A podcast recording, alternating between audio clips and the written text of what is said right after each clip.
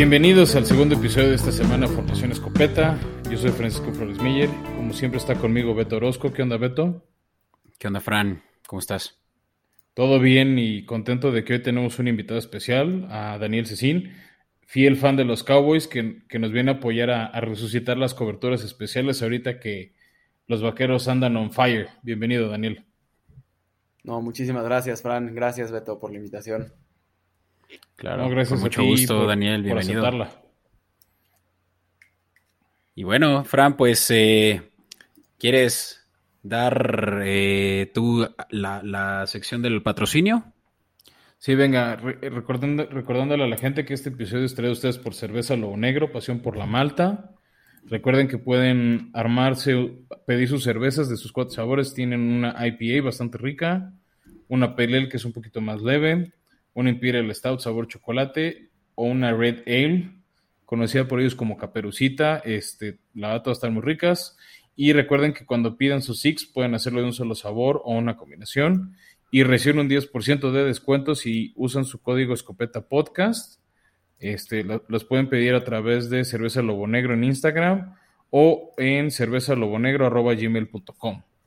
Este, todos los pedidos y envíos los hacen a nivel nacional, este, aunque es más barato el envío si lo hacen en Valle de México.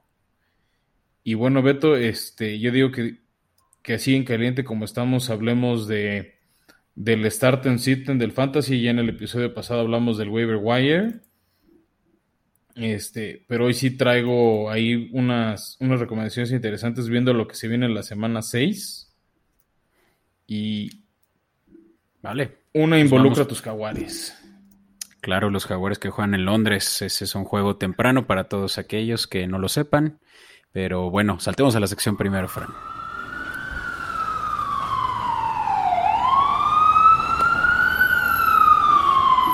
Sí, pues tú lo dijiste, Fran. Está, están los jaguares eh, visitando su segunda casa en el estado del Tottenham, ¿no? Y es contra los Dolphins, el equipo de nuestro community manager eh, Mitchell Kapur, que va a estar, eh, pues probablemente por ahí interesante esa apuesta que haga con él, que sí es un equipo que sí realmente va a estar probablemente pasando aceite contra unos jaguares 0-4.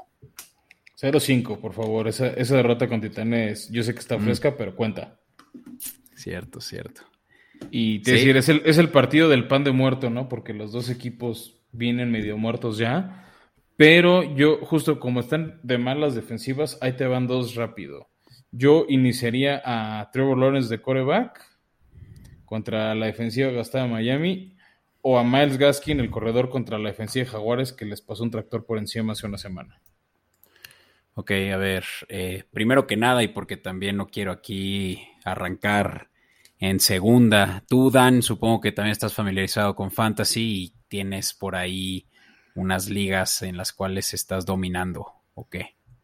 Mm, no quiero ventanearme solito, no voy precisamente dominando, pero tengo conocimiento del tema. Oh, mira, interesante. Entonces tú vas a hacer como una escucha más aquí que vas a, vas a tomar nota de lo que nosotros como clavados venimos a, ya hacer desde varios años. Fran por ahí tiene dos eh, ligas y Mitchell tiene hasta ocho, creo, ¿no? Así que, bueno. Estoy en cuatro, Beto.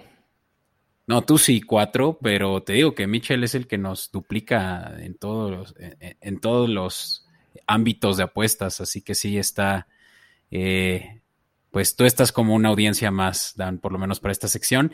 Y creo que es, creo que es inevitable el que teniendo una de las defensivas más proclives a que les hagan puntos por aire, Fran, el que Trevor Lawrence por fin va a tener, yo creo que su breakout eh, game eh, como novato y, sobre todo jugando como local, ¿no? Como ningún otro equipo en Londres juega de local, que los jaguares son ahí, eh, pues ya muy bienvenidos y yo creo que sí se van a sentir muy, pues sí, muy, con una calurosa bienvenida. Sí, sí, por eso te digo, este, creo que Trevor puede, puede ser un buen partido, por eso lo incluyo en mi recomendación de, iniciar a él o Joe Burrow, de coreback que va contra Detroit, pero también me gusta el matchup de Miles Gaskin contra el gastado frente de, de los Jaguares. Este, vienen de tratar de frenar a Derek Henry este, se vieron vulnerables y Miles Gaskin viene de un buen juego contra Tampa, ¿no? O sea, dio bastante, o sea, dio unos 10, 11 puntitos, porque también lo están usando como válvula de escape. Entonces, más allá si sigue siendo Jacoby Brissett o regresa Tua, creo que Gaskin es una buena opción este, para iniciar. Sí, de acuerdo. Gaskin como su primer back y, por ahí también creo que están jugando un poco a estilo comité, ¿no? Entonces eso es lo único que tendría cuidado, ¿no? Ver, no la proyección, pero realmente cómo es que, ha estado el, eh, el snap count de todos estos running backs de, de Miami, ¿no? Sí, te, justo lo están usando más, o sea, por eso es la recomendación, porque se está volviendo como la opción uno y tanto para correr como por pase. Órale. Oye, pues échate uno más, Fran, antes de que yo de los míos, ¿cómo ves? Ok, mira, ya para cerrar, ya les dije un corredor, ya les dije dos corebacks. Nada más para no cerrar, les dejo otro corredor que ya volvió Josh Jacobs. Yo sé que muchos lo habían estado teniendo en su banca después de que se lesionó en la semana 1 en el Monday Night de Raiders Baltimore, pero ya está de vuelta y creo que va a tener un buen duelo contra Broncos. Y Michael Pittman, el receptor de de los Colts contra los Texans, creo que los va a quemar. No hay mucho que decir, o sea, es un receptor contra los Texans. Agárralo, inicialo, no lo banquees. Sí, pues, obvio, ¿no? Aquí vamos a estar viendo una vez más cuáles son los, las defensivas que dan, que abren mucho la, la puerta a los puntos, ¿no?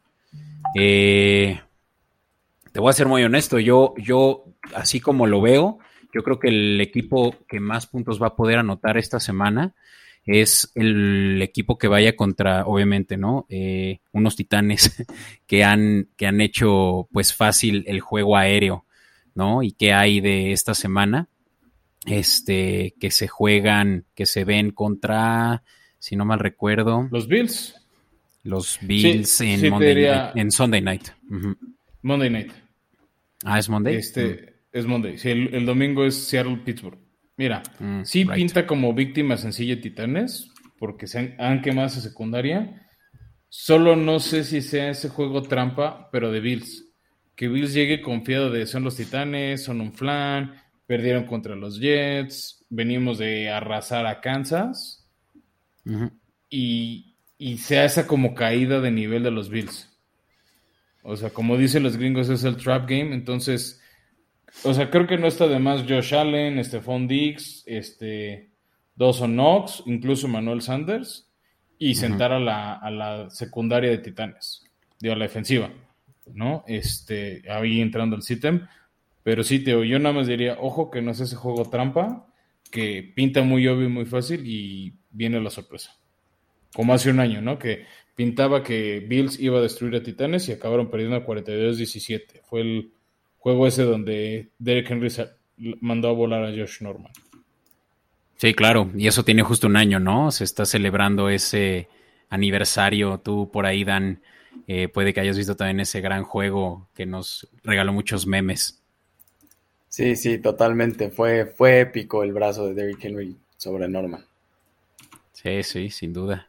Y sí, Fran, pues como tú lo dijiste, yo creo que ahí está el pan en cuanto a cualquiera de los receptores que ha estado distribuyendo muy bien el balón Josh Allen a lo largo de su el inicio de temporada y se ve que, este va a ser un, un, buen matchup, ¿no? O sea, quien tenga Josh Allen obviamente no va a dudar en, empezarlo, pero pues creo que aquí es un startem obligado el que yo creo que se va a estar aventando más de 30 puntos, ¿no? Así como cualquiera de sus receptores.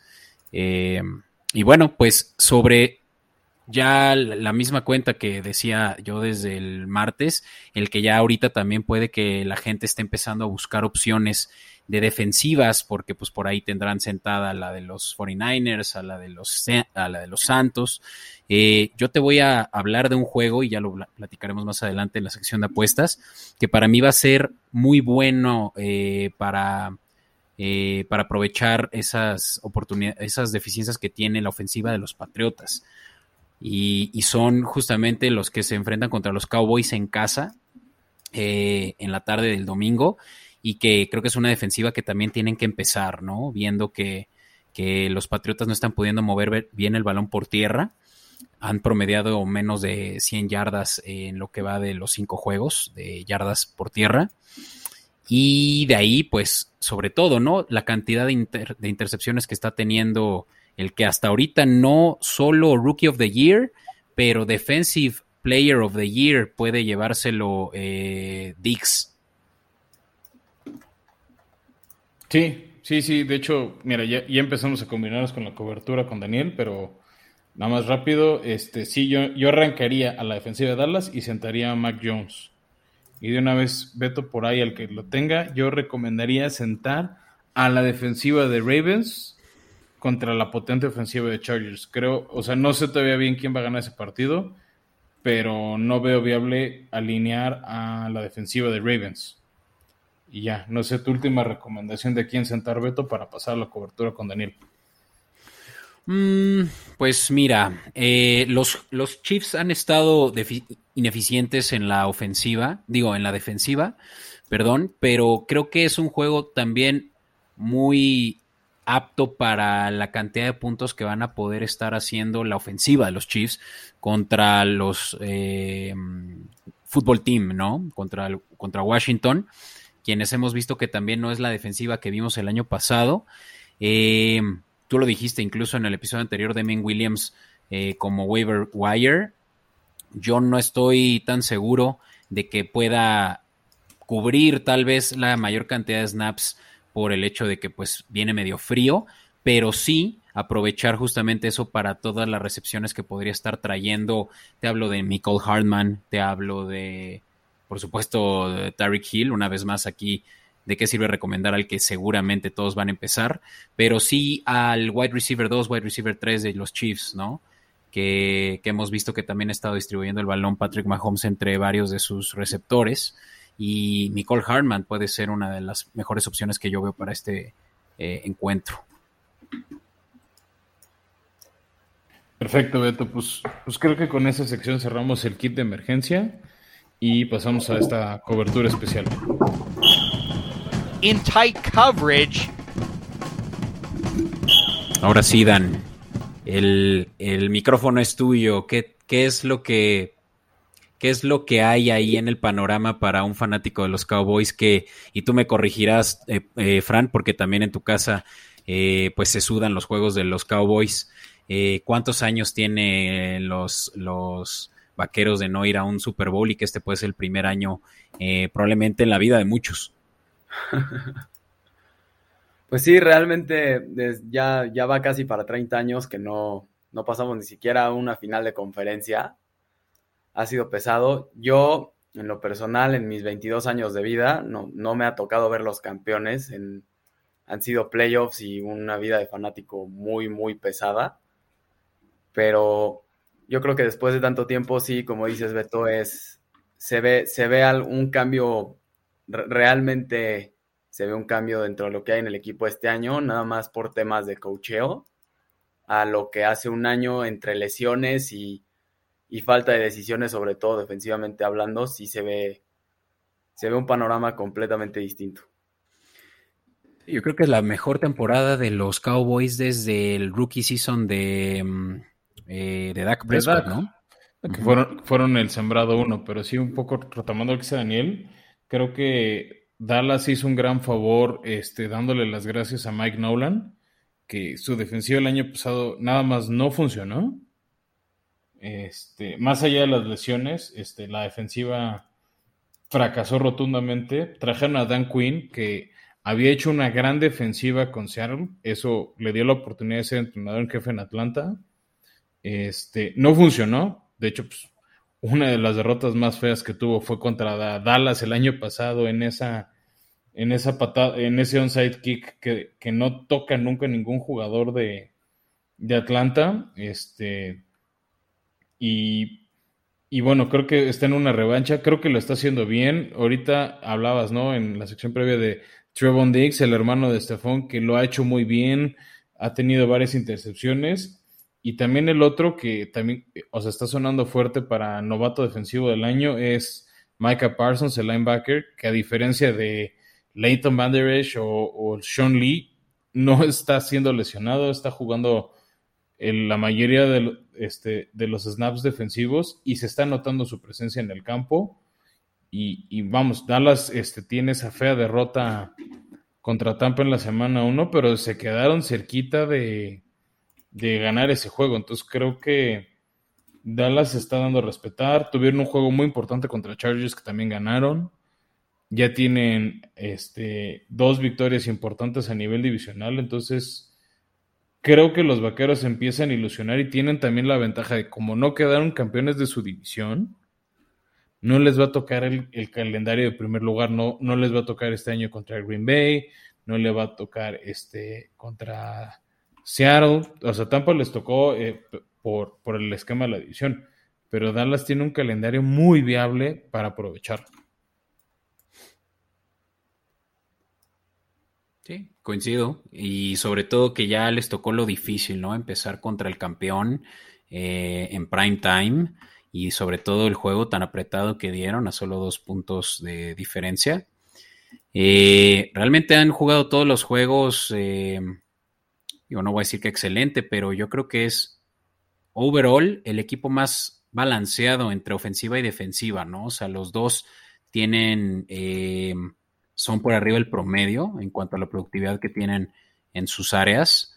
los equipos especiales, la verdad, también han hecho un buen trabajo eh, y, sobre todo lo que es de destacar es la defensiva, ¿no? Tú creo que también mencionándolo de nuevo, eh, Dan, a lo largo de, tu vida has visto que sí se ha visto que hay buenos chispazos en la ofensiva, pero siempre lo malo es la defensiva, ¿no? Eh, traen a Dan Quinn de los Falcons y parece que literal, ¿no? Voltearon las cartas y recapitularon pues desde una defensiva que no se veía en los 70s, 80s, ¿no? Sí, justo. Y igual retomando un poco sobre el juego de Tampa y a comparación de lo que fue todo el año pasado, creo que sí, defensivamente hablando es, es un gran papel y lo, lo ha hecho muy bien Dan Quinn. Y creo que es lo que faltaba dentro de, del equipo. Digo, realmente el año pasado, antes de la lesión de Dak, ofensivamente eran fueron juegos de 40, 35 puntos los que promediaba Dallas, pero pues esa defensa siempre recibía los mismos o no sé, estas combinaciones de partidos de 60, 70 puntos que tuvieron esas cuatro semanas. Y precisamente este, este año empezando contra el campeón, que pues aparte de que traen a Tom Brady, que pues ya no se puede decir mucho más de él, fue, fue un equipo de Dallas que le metió 450 yardas a a un equipo campeón que regresó a sus 22 titulares. Entonces, desde esa primera semana creo que sí se reflejó el cambio luego, luego en, en lo que era el equipo hace un año y pues justo hasta ahora estas cinco, estas cinco jornadas que llevamos no, no han decepcionado, creo que es todo lo contrario. Sin duda, 100%. O sea, el, simple hecho de que pongas eh, tanto peso a que la ofensiva pueda contra una de las mejores defensivas y eso lo vimos pues justamente la razón por la que Tampa ganó el Super Bowl contra Kansas, ¿no? El que la defensiva hizo todo el trabajo, eh, pues prácticamente aniquilas el, el, que tenga una oportunidad, pues un, realmente esos, esos equipos que tienen el edge, ¿no? Como dicen, eh, eh, como lo es Kansas City, ¿no? Que se, que se separan mucho de las ofensivas convencionales. Lo mismo ofrece un equipo como los Rams, yo creo, como San Francisco, por lo menos en papel, el que tienen esquemas de juego que hacen que la, que la defensiva lo, lo pues, eh, pues necesite, se necesita una defensiva a ese nivel, ¿no? Con, con ese nivel de creatividad. Y, es sorpresivo además, eh, no solo eh, que hayan traído pues a este que hasta ahorita pinta para ser Defensive Player of the Year en eh, Dix, olvidé su nombre, es como saben, pues, hermano, es Trevon Dix, hermano de Stephon Dix. pero también tienen una segunda o tercera selección que lo ha estado haciendo excelente, un AU, algo así se llama. Por ahí puede que tú sepas, Fran, pero bueno, no te la pongo difícil. Eh, se, tiene, se tiene muchas buenas armas y sobre todo jóvenes, ¿no? Ahí en la, en el roster defensivo que pareciera que, que ahora sí están listos para un playoff run, ¿no? Más que playoff run, eh, eh, Super Bowl, ¿no? Que sí puedan llegar esta vez. Te diría, como dijo Daniel, por lo menos llegar a la final de conferencia, que desde esa que llegaron al Super Bowl 30 no han llegado. O sea, justo van a ser 25 años de lo mismo, ¿no? Y ya van varias veces que se quedan en la, en la, en la ronda divisional por ahí recuerdo dos derrotas súper dolorosas contra los Packers, la famosa de si fue atrapada o no fue atrapada de Des Bryant.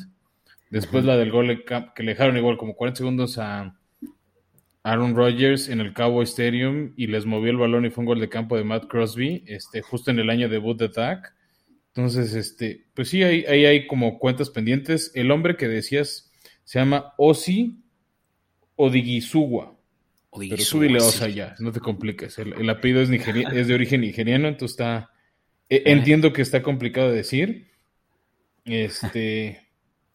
Nada más como referencia, Beto, Trevon Diggs no es novato, está en su segundo año, pero casi no jugó el pasado.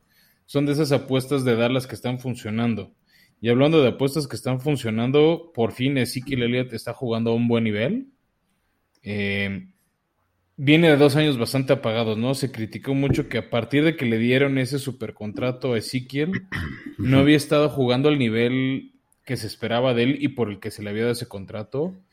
Y se tardó en iniciar las primeras dos, incluso tres semanas. Tony Pollard había estado jugando mejor que él, haciendo más yardas y puntos. Hasta lo habíamos recomendado en el waiver wire. Y ya desde el juego contra Carolina empezó a despertar Ezequiel contra Filadelfia y contra Gigantes lo ha hecho muy bien. Creo que contra Patriotas también tendrá un buen juego. Y está funcionando, ¿no? O sea, eh, también los receptores entre CD Lamb, Michael Gallup, el mismo Mari Cooper, está funcionando muy. Por ahí Cedric Wilson ha, robado atenciones. Está funcionando muy bien esa ofensiva de Dallas. Eh, Dalton Schultz, el, el, ala cerrada, entre que bloquea, se vuelve válvula de escape, se vuelve una opción en zona roja eh, está funcionando por todos lados la ofensiva de Vaqueros, mientras Dak Prescott siga sano, con todo y que esa línea no es de las mejores líneas ofensivas, va a ganar el, regreso del año y todo pinta que se van, este, que se van a llevar la división fácil, ¿no? Regresando un poco al calendario de Dallas, tiene dame dos para, para que no abarques todo lo que, de lo que quiero comentar y seguramente por ahí también Daniel Fran. Ahí te va una estadística interesante ahorita que mencionabas a Ezequiel Elot. Está a punto de, llegar a la mitad de las yardas que durante toda la temporada 2020 hizo, con 979 yardas en 15 juegos. Ahora en 5 juegos, o sea, un 33% de los juegos que jugó el, año pasado, eh, ya lleva 452 yardas. O sea, eso habla del, salto que ha dado eh, semana, eh, no, temporada versus temporada anterior, ¿no? Sí, sí, sí. O sea, insisto, creo que Dallas está funcionando en todas las facetas, lo dijiste tú, incluso en equipos especiales que también habían sufrido mucho en temas de pateador. Greg del ex Line les está funcionando, ¿no? Y este, o, no sé tú, Daniel, cómo veías ese sufrimiento, cómo lo sientes ahora, al menos de si se tiene que decir por una patada. Pues creo que sí, sí, sí es un respiro realmente un domingo poderte levantar y saber que el equipo está funcionando, como dicen en todas sus facetas. Todos los años, desde que yo, desde que sigo el deporte como tal, siempre ha faltado algo en Dallas, siempre ha sido o el coach, o el coreback, o una defensiva, o un jugador, o lo que sea, pero sí precisamente creo que ahorita todo está jalando parejo y y pues justo, ¿no? Son esas dos, tres armas que encuentras en cada posición importante de los dos lados del balón. Creo que en, todas las posiciones hay un, personaje que puede hacer de una jugada algo especial y pues eso es lo que, lo que nos ha ido trayendo la temporada este año. Y pues por el lado de Ezequiel Elliott, creo que sí es, es una estadística, está, me pareció impresionante que ya con tan pocos juegos va a llegar a, lo que hizo el año pasado y sobre todo soltando tantos balones. Y pues que lo combinan con Pollard, ¿no? Que también se reparten los snaps entre los dos y que con todo y eso sigue, ya está regresando a la forma que pues en un principio era Ezequiel Elliott. Sí, creo, creo que eso es otro tema que, no habíamos tocado y que, bueno que lo, que lo dices, este, Dani. No está perdiendo el balón Dallas. O sea, siempre se habla mucho que el equipo que pierde el balance de entregas de balón pierde el juego. Y Dallas no lo está haciendo. Eh, los números de Dak Prescott ahorita, o sea, si había intercepciones, o sea, la marca es 13 touchdowns por 3 intercepciones en 5 juegos. Está muy bien. sí que no ha hecho fumbles. O sea, creo que eso está ayudando. Y al revés, la defensiva de Dallas, el, ya tan alabado Trevon Diggs, ha generado muchas intercepciones. Y los números, o sea, Dallas está ganando esas batallas y por default los juegos. Claro. No, y, ya al menos para cerrar mi parte a los vaqueros, este, dejarles a ustedes. Me gusta el calendario de Dallas porque sí, partidos complicados, complicados. En su horizonte veo dos y uno dudoso. O sea, por ahí tienen una visita muy complicada a casi a finales de noviembre a los Chiefs en Kansas City. ¿No? Ese puede ser un juego dificilón para ellos, este, por el rival que es. Digo, pero ya lo hemos visto y cómo los Chiefs no han podido jugar parejo contra equipos como Cleveland, que viene igual de nivelado como lo está Dallas, o los Bills, como lo, acabamos de ver en el Sunday Night. Este, hasta este juego creo que puede ser ganable. Sí, pues, o sea, juegos complicados pondría ese. Luego el de Thanksgiving contra los Raiders, porque algo tienen los Raiders que se crecen contra Dallas. No es porque Raiders viene dos derrotas seguidas. Ahora ya, no lo hablamos, exorcizaron a, a, Chucky Gruden de ahí. Entonces, a, ver qué Raiders llegan para finales de noviembre. También es la semana en la que los Raiders empiezan a desinflar, entonces puede convenirle a los vaqueros.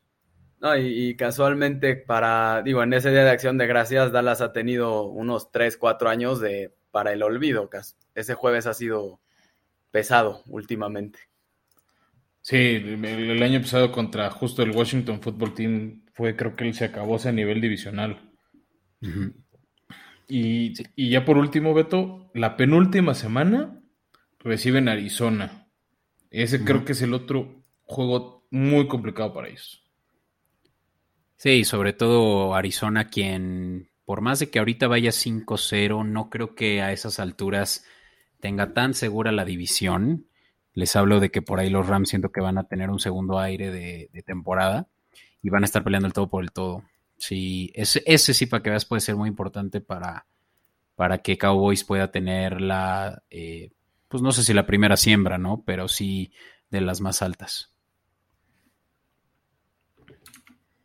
Y ahora que ya das como tu veredicto, eh, Fran, estamos actualmente con un 4-1, ¿cierto? Los Cowboys han empezado tan bien que pareciera, por ahí he estado escuchando, que ya los totales, y ahorita yo les digo en cuánto está, eh, pueden repasar hasta las 12 victorias.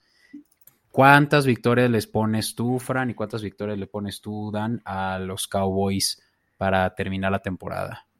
Eh, primero le, quiero dar la oportunidad a, Daniel que, conteste con su lado fan y con ese optimismo, con esa sonrisa que le veo a través de, la cámara. Pues realmente para como veo la situación, creo que sí apoyándome un poco en mi lado fanático, tiene que haber, tiene que haber alguna derrota sorpresa por ahí. Sí, sí tenemos dos partidos complicados en, en Cardenales y en Kansas pero creo, creo, creo que yo diría 13-4 final. 13 victorias. 13-4, sí, está bueno. Yo estoy entre ese 13-4 o un 12-5. O sea, coincido con Daniel. De repente, todos los equipos tienen esa derrota rara, inesperada, que no entendemos por qué. Este.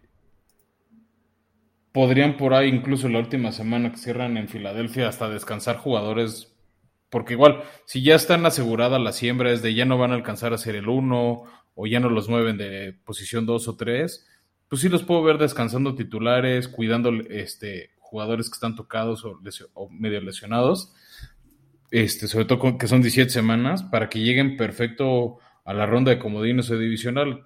yo sí por ahí veo un 12-5, 13-4, y yo creo que pueden estar ganando la división eh, entre el 12 de diciembre o el 19 de diciembre que juegan contra Washington o, la segunda contra Gigantes. Creo que por ahí pueden, previo o sea, antes de Navidad, creo que Dallas ya sabe que va a estar en playoffs. Sí. Sí, o sea, se va, se va a ver probablemente las caras con, eh, se van a ver las caras unos, puede que Green Bay, Tampa, Rams, o sea, el problema de la nacional es que creo que hay un gap muy grande entre el campeón, que yo insisto que es el mejor equipo de la nacional hoy en día, y el resto, ¿no? Pero por ahí una final de conferencia sí se espera, no voy a decir que fácilmente, pero sí se, se, puede ver, ¿no? Eh, incluso si le apostaran a Dallas ahorita para llegar a la final de conferencia, el momio está en más 700, ¿no? Eso quiere decir que por 100 que le metan, se llevan 700. Si gana, si gana el Super Bowl, el momio está a lo doble, en 1400.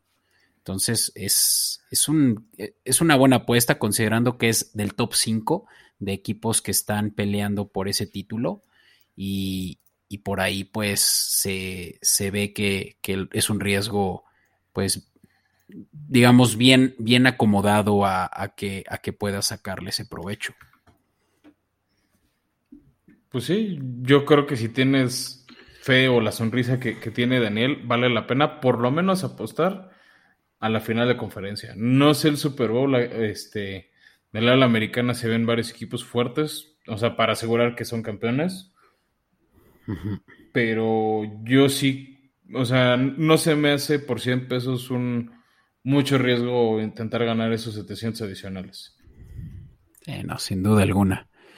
Y bueno, pues creo que con eso, no sé si quieren cerrar con, con algo más sobre los Cowboys. Ahorita también hablaremos de ellos en cuanto a el juego de que ya, el que ya también ticiamos contra los Pats, pero ¿algo más? Supongo que lo dijimos todo entonces, así que, Fran, llévanos a la última sección.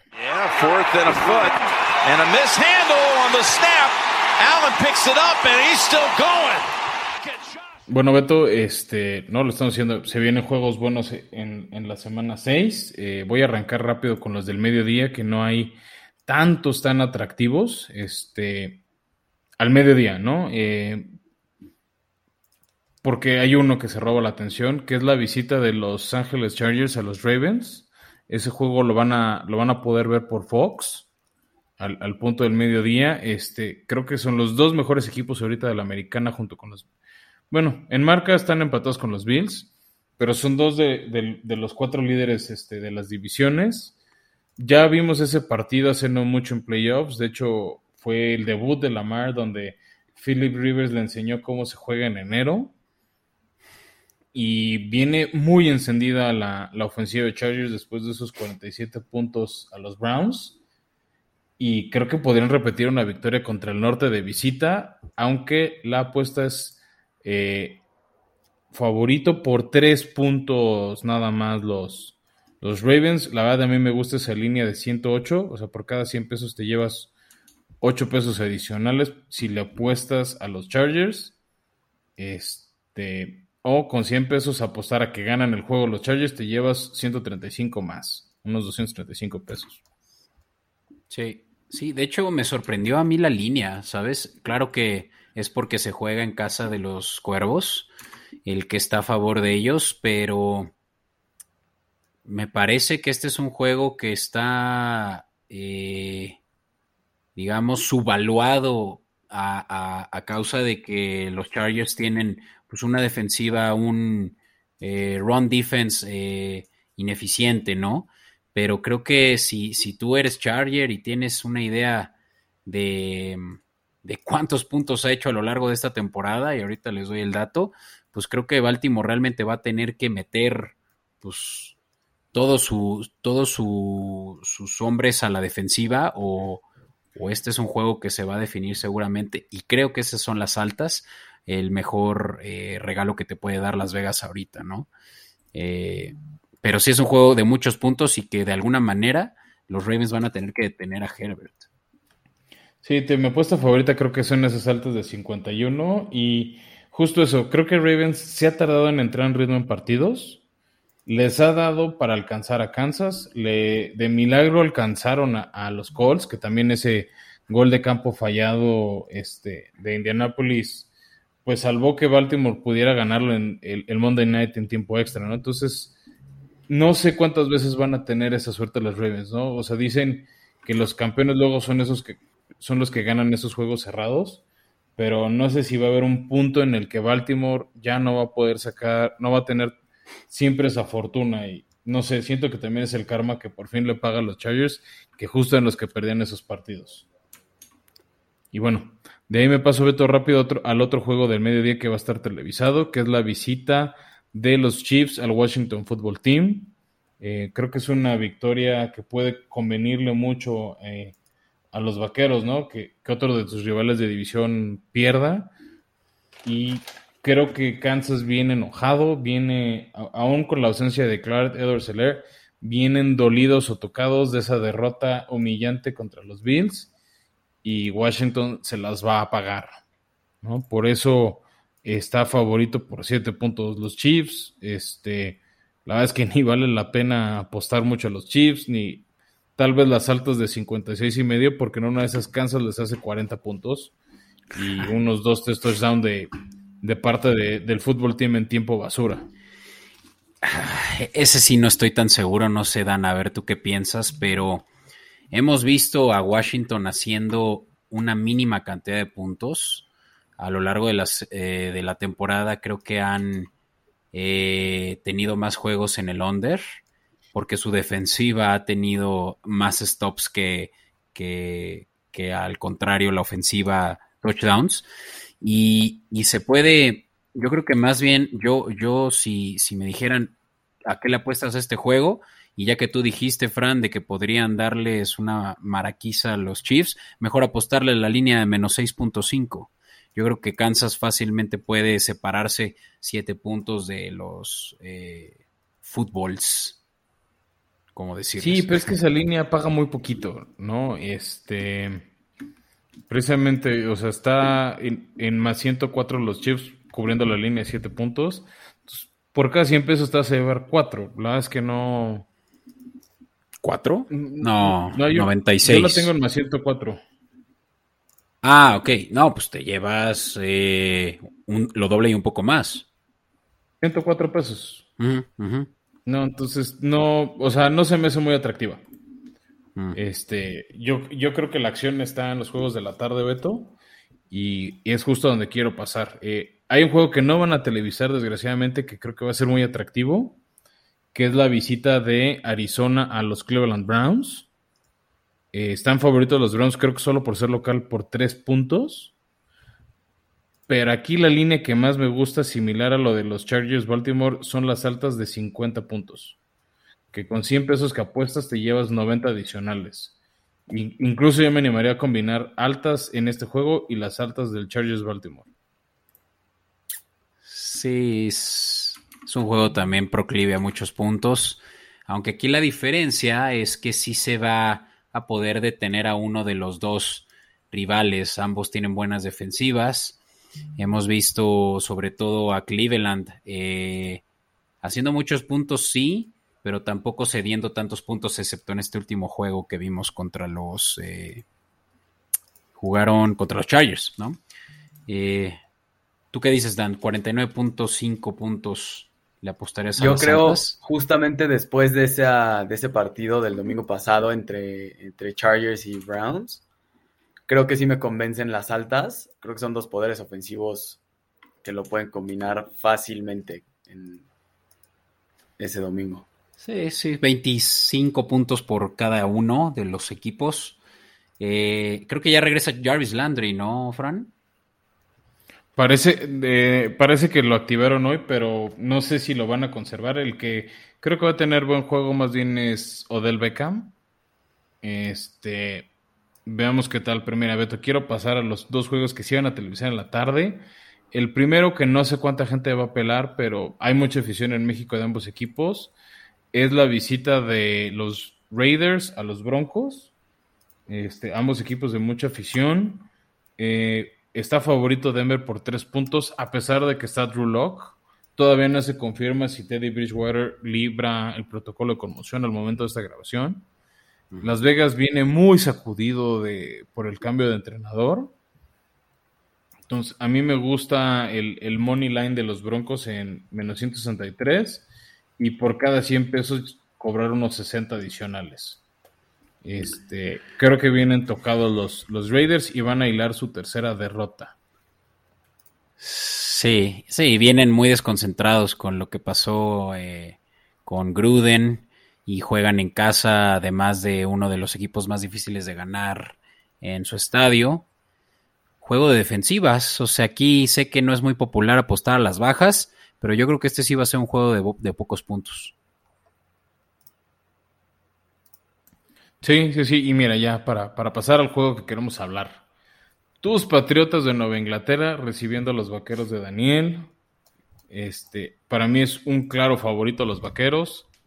No son, de hecho, son nada más favoritos por tres puntitos. Sí, eso. Y yo le apostaría a Dallas a que cubre la línea y tal vez las bajas de 51 puntos. O sea, creo que Dallas va a ganar, pero no sé si Patriotas va a anotar. Ok, interesante. Mira, yo solo voy a dejar un dato ahí para que lo puedas tú eh, abordar, eh, Dan. Eh, Patriotas contra Tampa corrió para menos una yardas en todo el juego. Mac Jones va a tener que enfrentar a una de las mejores secundarias al día de hoy en la temporada, en la de los Cowboys. Y, y sí, el under puede ser eh, atractivo, eh, Fran, pero yo te voy a decir qué es lo que yo vi. El que no solo va a cubrir la línea Dallas, yo creo que Dallas va a poder incluso ganar por más de 7 puntos. Yo lo que hice y ya le metí fue un handicap de menos 7 a Dallas. Quiere decir que van a por lo menos cubrir una línea de 7 y obviamente eso me mejoró mi momio a más 140. No sé tú qué digas sobre esta bold move en contra de mi propio equipo. Pues creo que está. Sí, estoy de acuerdo. Creo que Dallas puede. Sí, puede, puede pasar por encima de los Patriotas ofensivamente hablando.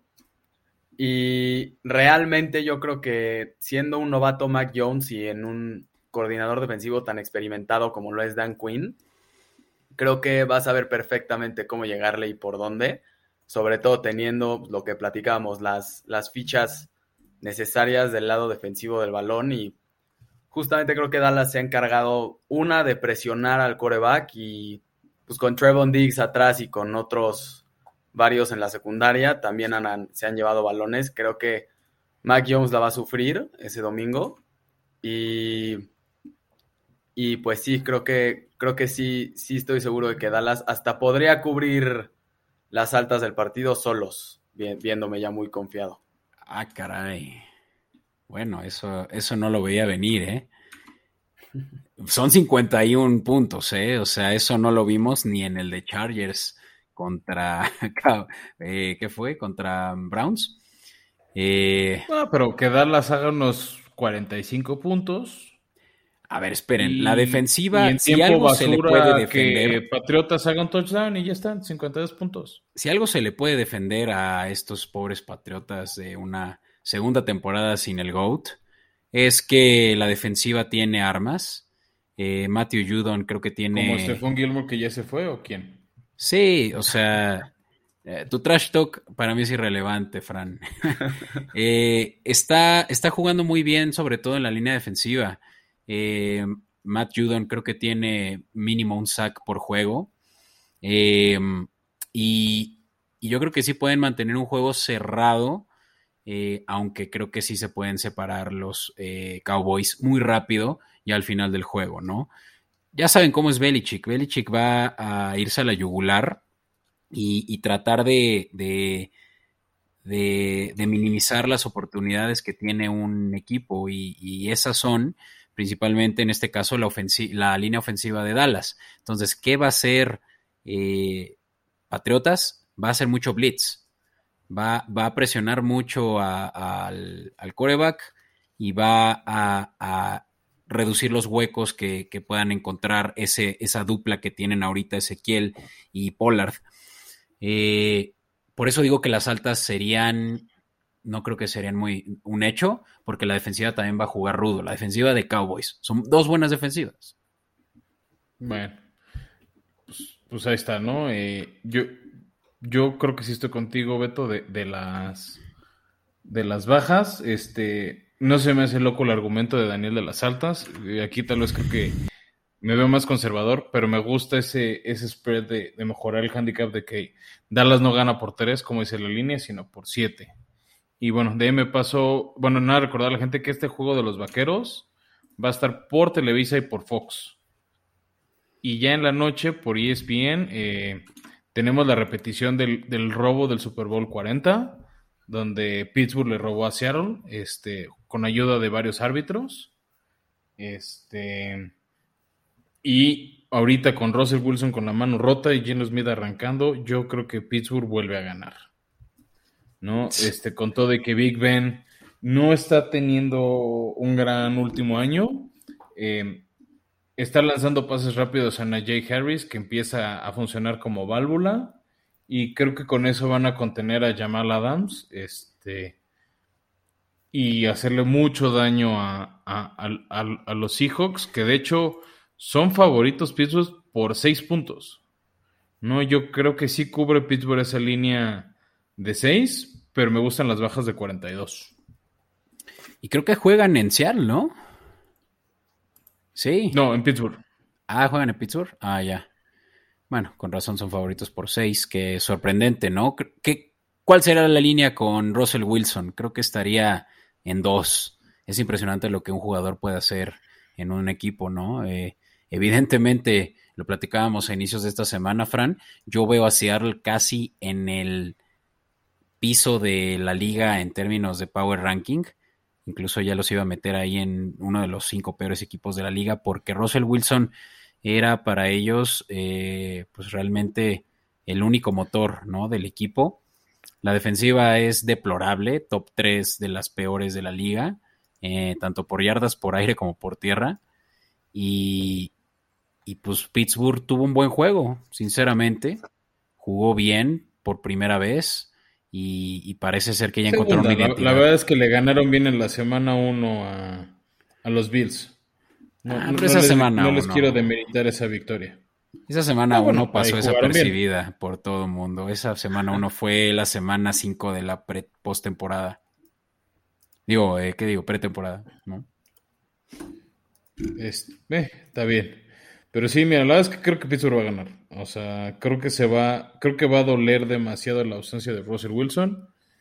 Este, y le, y le va a costar mucho la ofensiva de, de los Seahawks funcionar sin él, por más que tiene muy buenas armas como Dickett Metcalf o Tyler Lockett, eh, no, no veo de qué manera puedan hacerle mucho daño a este a Pittsburgh sin Wilson.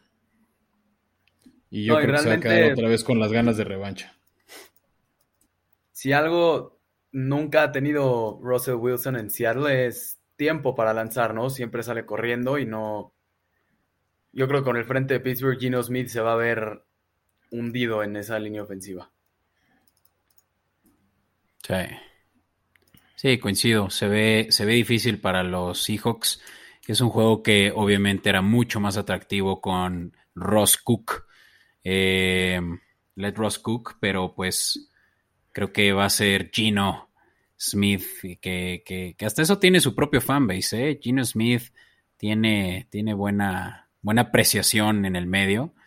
De, hecho, dio un buen juego, segunda mitad de, de, ese juego en el que se lesionó contra los Rams eh, Russell. Y digo, si por ahí hay un die hard eh, de los Seahawks, háganse notar y apuesten un handicap también a favor de su equipo y, y a ver si es cierto, porque también Pittsburgh es, lo vimos ya a inicio de temporada, lo vimos a finales de la, de la temporada pasada eh, es, un, es un volado. Sí, e, es un volado, pero creo que es un volado un poquito más cargado por las armas. Y ya para cerrar, Beto, lo habíamos dicho hace rato, este, el Monday Night es la visita de Buffalo a Tennessee. Llega eh, Buffalo favorito por seis puntos. Eh, no sé si lo vayan a cubrir, te digo, algo, o sea, creo que es obviamente, no, bueno, no obviamente, pero claramente es mi, mi, lado a favor de los, de los Titanes. Este, me cuesta apostar en contra de mi equipo. Creo que sí va a ganar Buffalo. Solo no sé si va a cubrir esos seis puntos. Creo que va a ser un juego más cerrado de, lo que parece. Em, yo donde, donde creo que se puede notar es que Julio Jones ya regresa, AJ Brown regresa, entonces creo que ahí le puede costar un poco a la defensiva de, de Bills dividirse entre cubrir esos dos receptores y a Derek Henry creo que va a explotar la ofensiva de, los Bills y aquí por eso me gusta mucho el over de 53 puntos, que paga bastante bien. Por cada 100 pesos te llevas otros 111.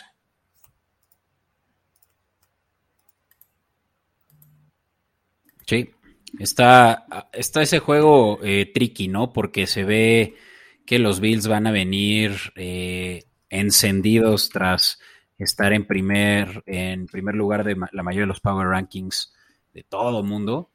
Em, y eso, pues obviamente. Hubo varios ardidos de que Arizona no fue el uno, ¿eh, Beto? Ah, nos tiraron en redes sociales de cómo que Bills 1 y Arizona 2, a pesar de que Arizona es invicto. Pues es que no, no, o sea, cada equipo tiene con lo que contra lo que juega, ¿no? Y, no por eso quiere decir que sean mejor que, que, el que tiene una peor o mejor marca. O sea, aquí se tiene que balancear con base a cuáles son los números y eso creo que está muy a favor de Buffalo. No porque, claro, al día de hoy esté jugando mejor eh, Kyler Murray que Josh Allen, en general es un mejor equipo el que va 5-0, ¿no? Eh, obviamente Bills es el mejor eh, equipo por lo menos de la americana y Tennessee es media tabla, ¿no? Y me sorprende la línea ver que 5.5 no cubre ni siquiera pues eh, uno de los números eh, más comunes en este spread que hay normalmente de 7 puntos, ¿no? Que, para mí es claro también favorito Búfalo y puede fácilmente también hasta incluso hacer eh, un spread de doble dígito. No sé, o sea, doble dígito se me hace demasiado agresivo. Yo, yo me iría más conservador. Este, creo que, o sea, Moneyline Bills, que ganan el juego. Este, que no paga muchísimo, pero pues, bueno, Moneyline Bills, este, me gusta, ¿no? Por 100 pesos te llevas 40. Pero el spread tal vez Titanes simplemente porque no. Yo creo que va a ser un juego más cerrado de lo que creen. Lo que sería importante para Buffalo es si ganan, ya, ya le habrían ganado potencialmente a dos, a dos líderes de división, ¿no? O sea, uno fue Kansas, otro fue Titanes, y en temas de siembra para playoffs, esta victoria en octubre puede ser muy importante para ellos, junto con la que, con la que vienen de, ganar el, el domingo pasado. Creo que estas dos victorias recientes pueden ser muy útiles para Bills en enero. Sí, pues se ve, digo, yo creo que es... Eh, obvio un juego en el que van a tener que enfocar su atención en Derrick Henry, pero sencillamente yo te digo que pueden estar cubiertos en ese flanco con uno de los mejores linebackers por lo menos que hemos visto en eh, Tremaine Edmonds, creo que se llama. Eh, va a poder estar ahí abarcando la mayor cantidad de, campo abierto que tenga por ahí eh, tu tractorcito. Y digo, Está bueno porque es Monday Night, no lo vería porque es claro favorito Buffalo, pero pues sí, sí se puede probablemente poner ya al final del juego eh, a favor de Tennessee es que, como dices, ellos están peleando casi casi que el todo por el todo en este, para la siembra. Sí, sí, sí, tío. Ahí creo que va a estar la clave. Este. Pero bueno, Beto, creo que lo hemos dicho todo. Quiero agradecer en especial a Daniel por habernos acompañado en este episodio. Este, gracias a todos los escuchas, a los que han estado opinando, a los que no les han parecido nuestros este, Power Rankings. bueno, al menos la parte alta de los Power Rankings, la parte baja, salvo tú que querías poner a cero por ahí, este, todos los demás han estado a favor. Y antes de cerrar el episodio, Beto, eh, toca anunciar al ganador de nuestra quiniela. Eh, fue Jos Villal. Eh, hizo 19 puntos. Ahí tuvo varios perseguidores que se quedaron a uno o dos puntos de él. Este, pero arrasó prácticamente, tuvo una semana perfecta en la semana 5. Entonces se ganó el premio ya por favor, contáctanos usando nuestras redes sociales, host, ya sea Twitter o Instagram, para reclamar tu premio y ponernos de acuerdo para la entrega. Arre, y lo veo filoso, ¿eh? A ese host con, varios puntos eh, de diferencia eh, en esta semana. Sí, sí, sí, hizo 19 puntos de 21 posibles, ¿no? Entonces, este, y segundo y tercer lugar tuvimos ahí este, a una persona en 18 y dos en 17 puntos. Entonces este, estuvo muy, muy apretado esta semana. Pero bueno, la, ganó Jos y recuerda a la gente que pueden entrarle, es semana a semana el premio. Este, y no, no, no requerieron haber entrado la previa, o sea, la semana 5 para poder ganar las 6 y, y así sucesivamente. Entonces, invitarlos a que sigan participando y recomendando este episodio. Y si son cheleros, aprovechen el Oktoberfest y pidan sus cervezas Lobo Negro. Y bueno, pues muchas gracias a todos por escucharnos. Eh, muchas gracias, Daniel. Yo antes de despedirme también quería saber cuál es la razón por la que le vas a los Cowboys. Eso me intriga desde que empezamos a hablar. Bueno, pues antes que nada, muchísimas gracias, Beto y Fran, por la invitación. Y pues yo realmente soy vaquero por mi padre. Lo realmente lo heredé. Es un, un gusto heredado y pues en mi casa realmente es una segunda religión, entonces es un tema delicado y pues ha sido una vida padre en general. Ya, ya. No, era, era obvio, ¿no? Creo que ahí la apuesta hubiera sido de menos 300 a que era heredado. sí, sí. Muy bien. Totalmente. Oye, pues muchas gracias, Dan. Es un gusto y eres bienvenido a este podcast siempre que quieras ya si estás aburrido o si los Cowboys siguen eh, siendo así de victoriosos, por favor no dudes en escribirnos y aquí nos estaremos viendo de nuevo. Claro, Beto, lo agradezco muchísimo. ¿Vale? Y nuevamente muchas gracias a todos por escucharnos hasta aquí. Estas formaciones Escopeta, síganos en Escopeta Podcast, en todos los servicios de streaming, Spotify, Apple Podcast o en Acast también, eh, nuestro eh, canal a través de donde estamos distribuyendo todo este contenido. Eh, no duden en buscarnos en cada uno de estos para que pues eh, nosotros tengamos el tráfico que necesitamos para poder seguir eh, aquí mismo. Y nada, muchas gracias Fran y nos estamos escuchando la próxima semana. Hasta la próxima. Nos vemos después de la semana 6, Beto. Gracias, Dani. A ustedes.